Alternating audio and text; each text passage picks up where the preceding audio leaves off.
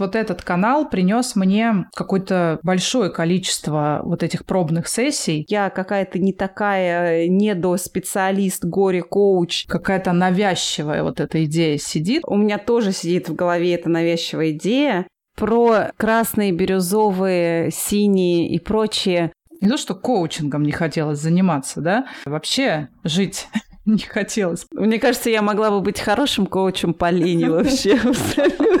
И била плетью надо, надо, надо, и мысленно все время пожиралась. Потому что, потому что там много чего сидит. Боюсь, нашим слушателям сейчас не очень понятно, о чем мы тут вещаем. Сумму. Повтори, пожалуйста, лично для меня. 300 тысяч. 50 тысяч, 30 тысяч, 20 тысяч, тысяча рублей. Для меня это вообще за гранью.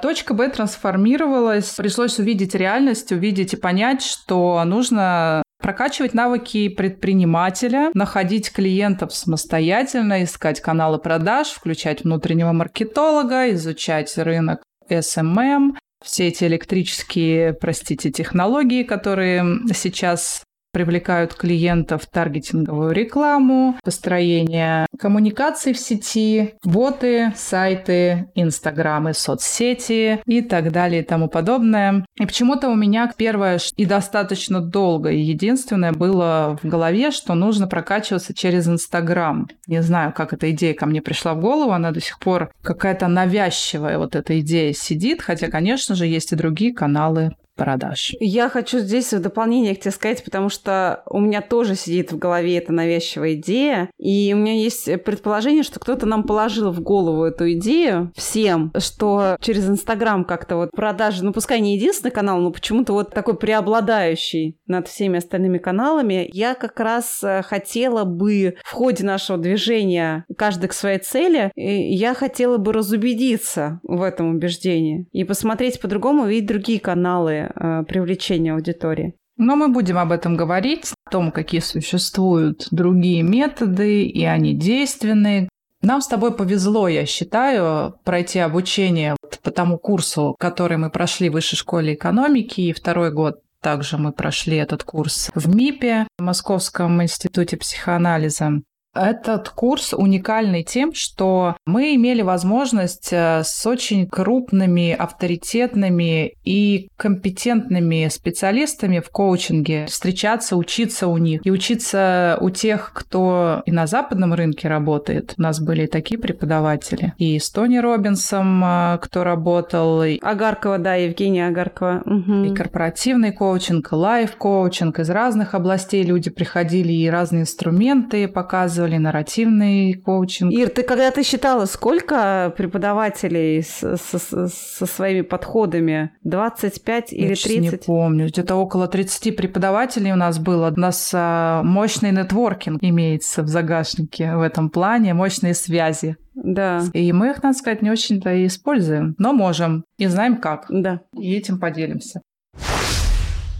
Как двигалась моя практика после завершения учебы я искала разные методы Участвовала волонтером в каких-то коучинговых мероприятиях, где коучи бесплатно предоставляют возможность клиентам узнать о коучинге, пройти коуч-сессию и почувствовать, как это. Форум счастья. Да, был ага. форум счастья у меня, я угу. участвовала там. По-моему, уже три раза я участвовала. Это был тогда в Сколково форум. Мы физически туда ездили, потом была пандемия, он перешел в онлайн. Вот этот канал принес мне какое-то большое количество количество вот этих пробных сессий. Также моего первого корпоративного заказчика, с которым я работала, наверное, год. С этим заказчиком мы сделали командную программу, сделали программу для экзекутив руководителя. Это был хороший опыт, достаточно длительный. На свой тренинг по обратной связи я, я для них сделала. И это все вышло из нашего обучения. И дальше у меня были опыты частных клиентов, как руководителей, так и совершенно разных людей из разных областей. То есть я не очень сильно не шивалась. Я где-то где последний там год-полгода решила уже не шиваться а, на руководителей корпоративный и идти в корпоративный коучинг. До этого пробовала себя в разном. Но все равно, Ир, я вспоминаю наши с тобой встречи э, весной 2020 года, все равно ты больше про бизнес угу. изначально всегда была, поскольку ты и сама в корпорации работала. А просто сейчас я предположу, что ты хочешь сказать о том, что ты утвердилась уже в выборе ниши, или про что здесь? Это про то, что я все равно брала всех подряд клиентов. Mm. То есть, когда клиентов немного, как будто бы у тебя нет выбора, ты соглашаешься на любой запрос. Угу. И я не могу сказать, что я об этом жалею, да, я понимала, что я, мне, мне как бы больше нравится, мне интересней работать с людьми, у которых задачи стоят какие-то бизнес-задачи, связанные с э, организацией, управлением, лидерством и так далее. Но если ко мне прилетала задача на поиск себя, предназначение, ну, семейные, допустим, запросы я совсем не брала, потому что, ну, пробовала, да, но я понимала, что это мне совсем не интересно. Угу, угу. Но продуктивность про меня брала, плавали, знаем. В принципе, коучинг, я считаю, что очень универсальная, конечно же, универсальная практика, универсальный инструмент. Но когда ты не, именно имеешь какую-то специализацию нишевания, у тебя есть еще опыт в том, как это бывает и как это можно решить, какими способами. Все равно все люди разные. Нету какого-то универсального для каждого решения. Нету шагов, которые я могу сказать, вот иди и делай вот так, так, так, и ты избавишься от прокрастинации. Один, два, три, четыре, пять, алгоритм, да, такой универсальный прописать. Ну да, это хотелось бы, конечно, чтобы так оно было. Даже если ты коуч по прокрастинации, даже если ты коуч по лени, я не знаю, или... Коуч по лени это как? Это научить лениться?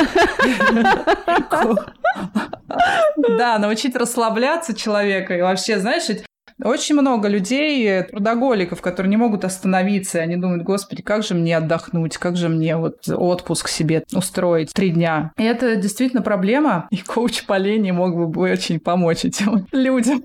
Мне кажется, я могла бы быть хорошим коучем по лени вообще. Давай вернемся к твоей точке Б. К чему ты хочешь э, идти вот на протяжении нашего с тобой подкаста? Какую точку Б ты обозначила? Слушай, мне интересно сейчас действительно найти корпоративного заказчика, работать по программам групповым и командным в том формате, в котором у меня есть программа, не супер какая-то долгая, не супер фундаментальная, то есть там не про то, чтобы полностью менять культуру команды или культуру организации, но она про сплочение, про вот это вот нащупать цели, нащупать э, общие какие-то точки сближения людей, и как-то дать почувствовать людям, как может быть по-другому. Точка Б у меня работать с э, руководителями, да, работать с запросами, которые возникают в том числе у людей, у которых была похожая ситуация со мной, да, когда человек выгорает в одном и том же месте, но не хочет э, ничего менять или не может ничего менять, да, что-то держит ну, то есть зарплата держит, страховка хорошая держит. У меня, например, очень долго держал хороший коллектив, и вот это вот... Но это тоже это зависит от мотивации, это надо разбираться. Потому что у меня была мотивация не достигаторства, да, а мотивация принадлежности. Мне очень важно было работать в доброй какой-то атмосфере, доверия, когда люди друг другу такие семейные какие-то отношения, ты можешь доверять коллективу. Ну, то есть эта мотивация, она не, по сути никогда никуда и не ушла у тебя? Нет, не она ушла, так конечно. и есть с тобой. Ты сейчас ее уже учитываешь, да, при построении своей точки Б? Учитываю, угу. да. Если сейчас я уже пойду в какую-то корпорацию работать, я бы хотела выбрать какую-то самоорганизацию, какую-то самоорганизов... самоорганизующуюся систему, да, бирюзовая организация. Это то, куда я хочу двигаться. Мне хочется все-таки, чтобы больше таких организаций было. Сейчас много критики этой системе. Достаточно сложно ее, но есть э, компании, которые занимаются переводом как раз культуры из э, там красных, да, вот в эту бирюзовую. А, но тем не менее хочется вот больше с такими работать, потому что я буду учиться, как это происходит, и я могу научить. То есть вот такой хочется, чтобы был энергообмен. У меня такая цель про красные, бирюзовые, синие и прочие. Боюсь, нашим слушателям сейчас не очень понятно, о чем мы тут вещаем. вот, но мы обязательно э, коснемся. Постараемся, да, коснемся, да, этой темы спиральной динамики и внесем некую ясность. Угу про то, что мы имели в виду. Мгм. Так, ага, ну давай перейдем уже конкретно к цифрам. Вообще, что, что бы ты хотела, что ты заявляешь, какое намерение? Слушай, ну цифры для меня на самом деле не самое главное, но загрузку я вот почувствовала, когда последний раз у меня было где-то 30 клиентов за две недели, я почувствовала свою, свой потенциал. Мне окей, когда у меня три клиента в день, естественно, какие-то контрактные клиенты, то есть это должно быть 10 клиентов в контракте, 15. И по цифрам 300 тысяч – это минимум, наверное, что можно от такой загрузки получить. У меня аж связь пропала, интернет ёкнула в том месте, где ты сказала э, сумму. Повтори, пожалуйста, лично для меня. 300 тысяч, и это не предел. Если я ухожу в контракт, цифра там в разы увеличивается. У, у коуча корпоративного на таких программах, продуктах с тренингами цифры в разы больше можно делать. Ира, вот благодарю тебя за озвученные цифры. Друзья, слушатели, понимаете, насколько мы с Ирой разные. То есть мы идем вообще к разным своим целям, к разным суммам. Может быть, там и 20 тысяч. То есть это же не сразу 50 тысяч будет. И это нормально, когда коуч ставит себе цель в 300 тысяч. И его, ну, это его истинная цель, она его не пугает, она его мотивирует. Мы хотим как раз показать то, что это нормально быть разными, ставить свои цели, как они ощущаются у вас изнутри, и к ним идти. И нормально идти к этому постепенно. У многих складывается впечатление, что я сейчас приду, и у меня сразу будет там 5 клиентов в день, я прям наберу себе. У меня, кстати, было выгорание сильное, когда я поставила себе 5 клиентов в день, и я помню это чувство, когда мне не то, что коучингом не хотелось заниматься, да, вообще жить не хотелось, потому что коучинг специфическая деятельность, это работа с людьми, и выгорание тут происходит намного быстрее, чем в любой другой деятельности. Ну, я имею в виду, в принципе, в не только коучинге, но когда это помогающая профессия. И у каждого эти шаги будут свои, у каждого эта скорость будет своя. Ориентироваться на кого-то сложно. Нужно ориентироваться прежде всего на себя здесь. Мы вот э, про это, мы хотим об этом рассказывать, о том, какие есть варианты и что можно попробовать, и что пробуют другие, и что это не гонка какая-то за тем, кто лучше, кто быстрее, у кого клиентов больше, у кого больше цифра. Вообще не об этом. Нормально быть собой, нормально, что у вас не так, как у кого-то другого. Да, нормально, что э, твоя коллега зараба- ставит цель зарабатывать 300, а ты ставишь цель 50. Вообще не вопрос. И где-то где в глубине, признаюсь честно, у меня ёкнуло в какой-то момент, то есть от самого масштаба этой цифры, то есть для меня это вообще за гранью, вот пока. То есть, может быть, когда я сделаю, когда я вступлю на следующую ступень, которая сейчас у меня 50 тысяч, и уже с, э, с ее высоты окину взглядом 300, и мне покажется это норм, пока для меня это вот что-то вообще за гранью. За гранью. Спасибо, Ир, большое. И ты знаешь, еще раз уж мы с тобой обозначили точки Б наши с тобой, хорошо бы нам зафиксировать с тобой точку А, из которой, собственно говоря, мы начинаем движение. А,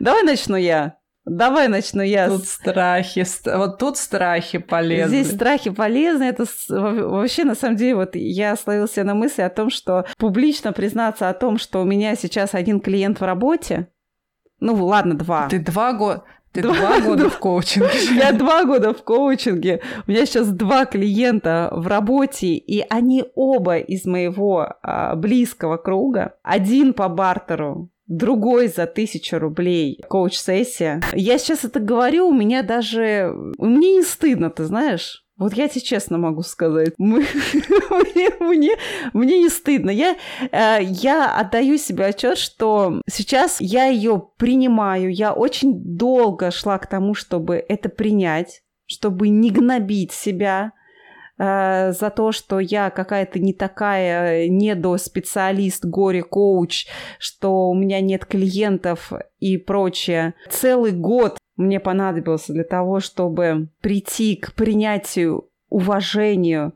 точки, в которой я сейчас нахожусь. И я думаю, что это стало как раз тем спусковым механизмом, который помог мне двигаться дальше. Это моя история. Я не знаю, как у кого это будет устроено и устроено сейчас. Но пока я себя гнала и била плетью надо, надо, надо, и мысленно все время пожирала себя вот, вот этим надо, э, я не, вообще никуда не двигалась. Сейчас у меня хотя бы есть импульс двигаться вперед. Я хочу этого. Я пока не очень представляю конкретно вот именно... Хотя что не представляю? Представляю, конечно, опять-таки, пресловутый Инстаграм, черт его побери. Но в, в целом этап гнобления прошел, настал этап принятия. Это про точку А. Плюс в точке А сейчас я уже все-таки с выбранной нишей, семейный детский коучинг. Я уже в целом с пониманием ценности моего коучинга, в чем он заключается. Э, я уже в целом с пониманием, э, знаешь, такого разреза моей личности, о чем,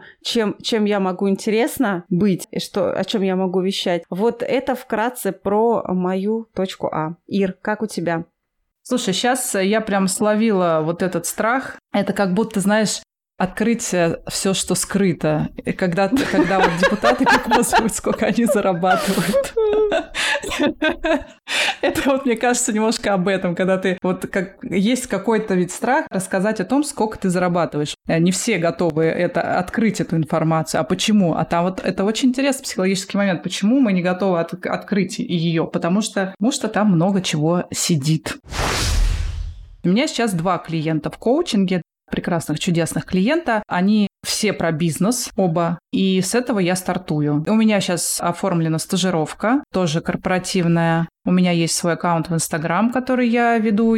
Сейчас тоже пытаюсь продвигать, но очень не хочется. Реально через сопротивление иду. Но пробую сейчас разные методы, которые работают для меня, чтобы потом дай бог, отдать на аутсорс всю эту историю. Сначала попробую сама. Ну, я много чего в Инстаграме уже прошла. Угу. Уже прошла выгорание, уже прошел стадия интереса, накала. Сейчас у нас э, такие зрелые отношения с Инстаграмом, можно сказать, семейные. Я, да, я утвердилась в том, что я, наверное, бизнес-коуч, э, больше пойду в эту сторону дальше. Вот такая моя стартовая точка. Угу. Ну что, будем, наверное, завершать наш первый с тобой выпуск. Да, мне кажется, он получился достаточно содержательным про нас, чтобы вы, дорогие слушатели, э, немножко нас получше узнали. Э, и увидимся в новых выпусках. Да, оставляйте свои комментарии, если есть что сказать. Не забывайте на нас подписываться. И действительно увидимся и услышимся в следующих выпусках. Пока-пока. Пока. -пока. Пока.